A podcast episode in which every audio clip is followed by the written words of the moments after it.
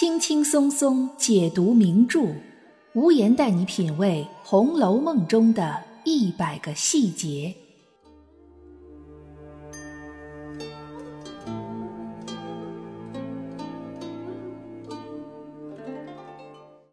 品读细节之美，发现不一样的红楼。大家好，我是暗夜无言，欢迎您收听《红楼梦》中的一百个细节。今天我们来说说《红楼梦》里不一样的浪漫。农历的七月份有一个传统节日——七月初七乞巧节，也被人们称为七夕节。最近这几年，随着商品经济的发展，七夕节渐渐被赋予了“东方情人节”的含义。成了所有传统节日里最具浪漫色彩的一个。其实最开始的时候，七月初七是属于女孩的节日。古代的女孩们在这一天会向天上的织女星祈求一双巧手，因为在古代男耕女织的社会里，男人最重要的技能是种地，而女人最重要的技能则是做针线活儿。也就是女工。传说织女是天上的织布能手，谁也没有她的手巧，所以要向织女乞巧。那么《红楼梦》里那么多姑娘小姐，谁的手是最巧的呢？《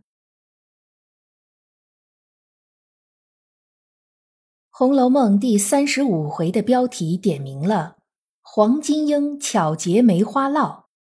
将薛宝钗的丫头莺儿用一个“巧”字来形容，莺儿会打各种各样漂亮的烙子，烙子就是用打中国结的手法来把线绳做成小袋子装东西。薛宝钗的金锁就是装在烙子里的，可见莺儿的确心灵手巧。不过，我们可不要被曹公雪芹写的回目标题蒙蔽了，其实。丫头里最巧的，并不是莺儿，而是脾气火爆的晴雯。《红楼梦》第五十二回，咏晴雯并补雀毛球。虽然曹雪芹用来形容晴雯的词是勇敢的勇，而不是手巧的巧，但晴雯的针线功夫的确没人能比。贾母给贾宝玉穿的珍贵的雀毛球，不小心被火星子烫了个洞，拿到外面去补。但所有的织补匠、裁缝、绣匠都不敢揽这个活儿，他们压根儿没见过这种料子，都不敢补，也不会补。这时候的晴雯其实还生着病，但她为了让贾宝玉第二天不被老太太和太太责备。硬是撑着病体，在油灯下熬了一宿，把个珍贵的雀毛球给补好了，谁也看不出来曾经烧过一个洞。在曹雪芹和贾宝玉的心里，晴雯的手是最巧的，但巧并不是她最出色的一面，她的勇敢才是。毕竟那个时代巧手的女孩很多，但像晴雯这么有性格的却很少。所以贾宝玉特别偏爱晴雯，他和晴雯之间的浪漫也是和别人没有过的。比如著名的第三十一回，撕扇子做千金一笑。从这回的回目标题就能看出来，虽然晴雯只是一个普通的丫鬟。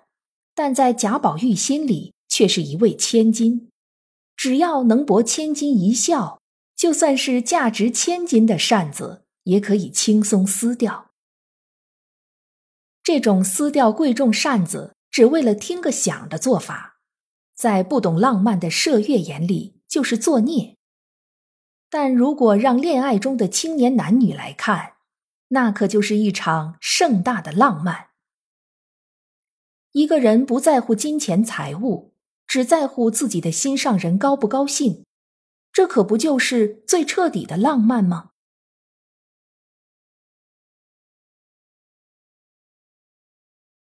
现代的七夕节蒙上了一层浪漫的色彩，这让很多青年男女都开始重视这个节日。但其实仔细想想，这份浪漫中带着很多的无奈和叹息。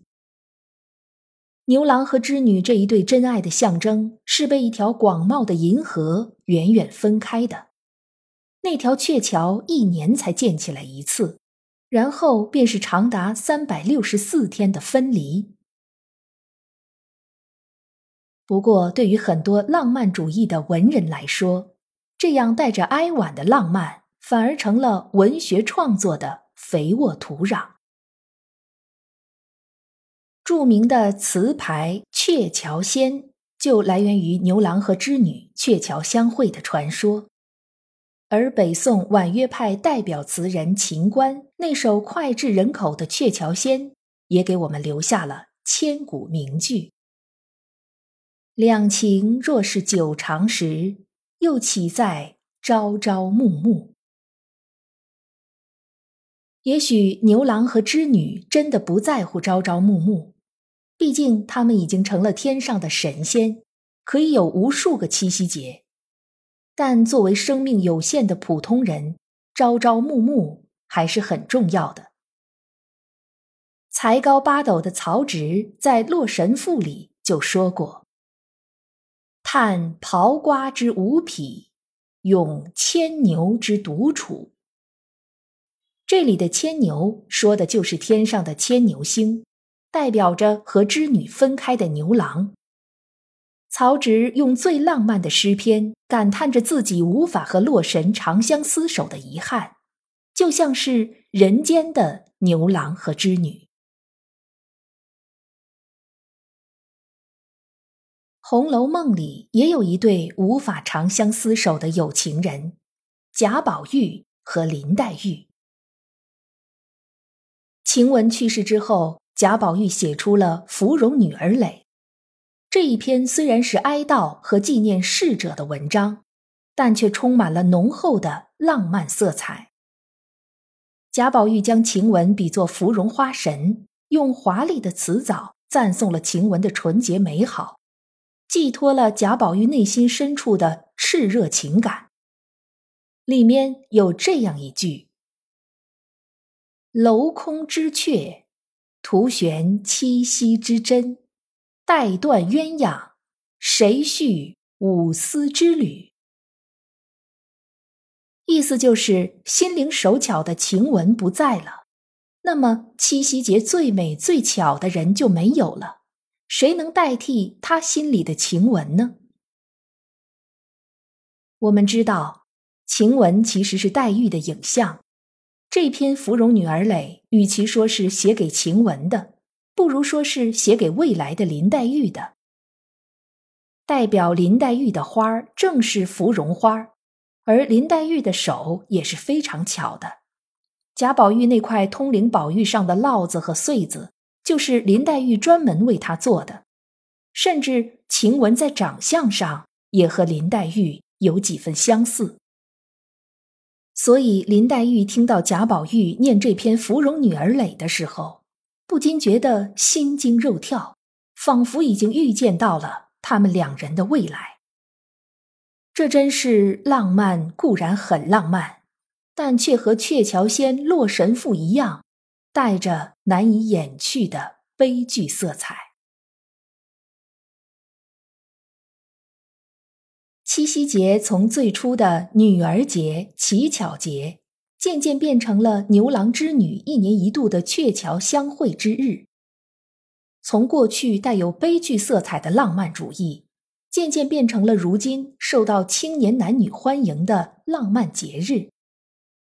这其中经过了从汉朝开始的千年历史，成为了影响很多文学作品的一个重要节日。今天的节目到这里就结束了，祝单身的小伙伴能在七夕节成功脱单，祝已经脱单的小伙伴都能拥有更纯粹的浪漫。如果您有什么想法，可以在评论区给我留言，也欢迎您订阅关注本专辑，随时收听最新的节目。我是暗夜无言，让我们相约下一集。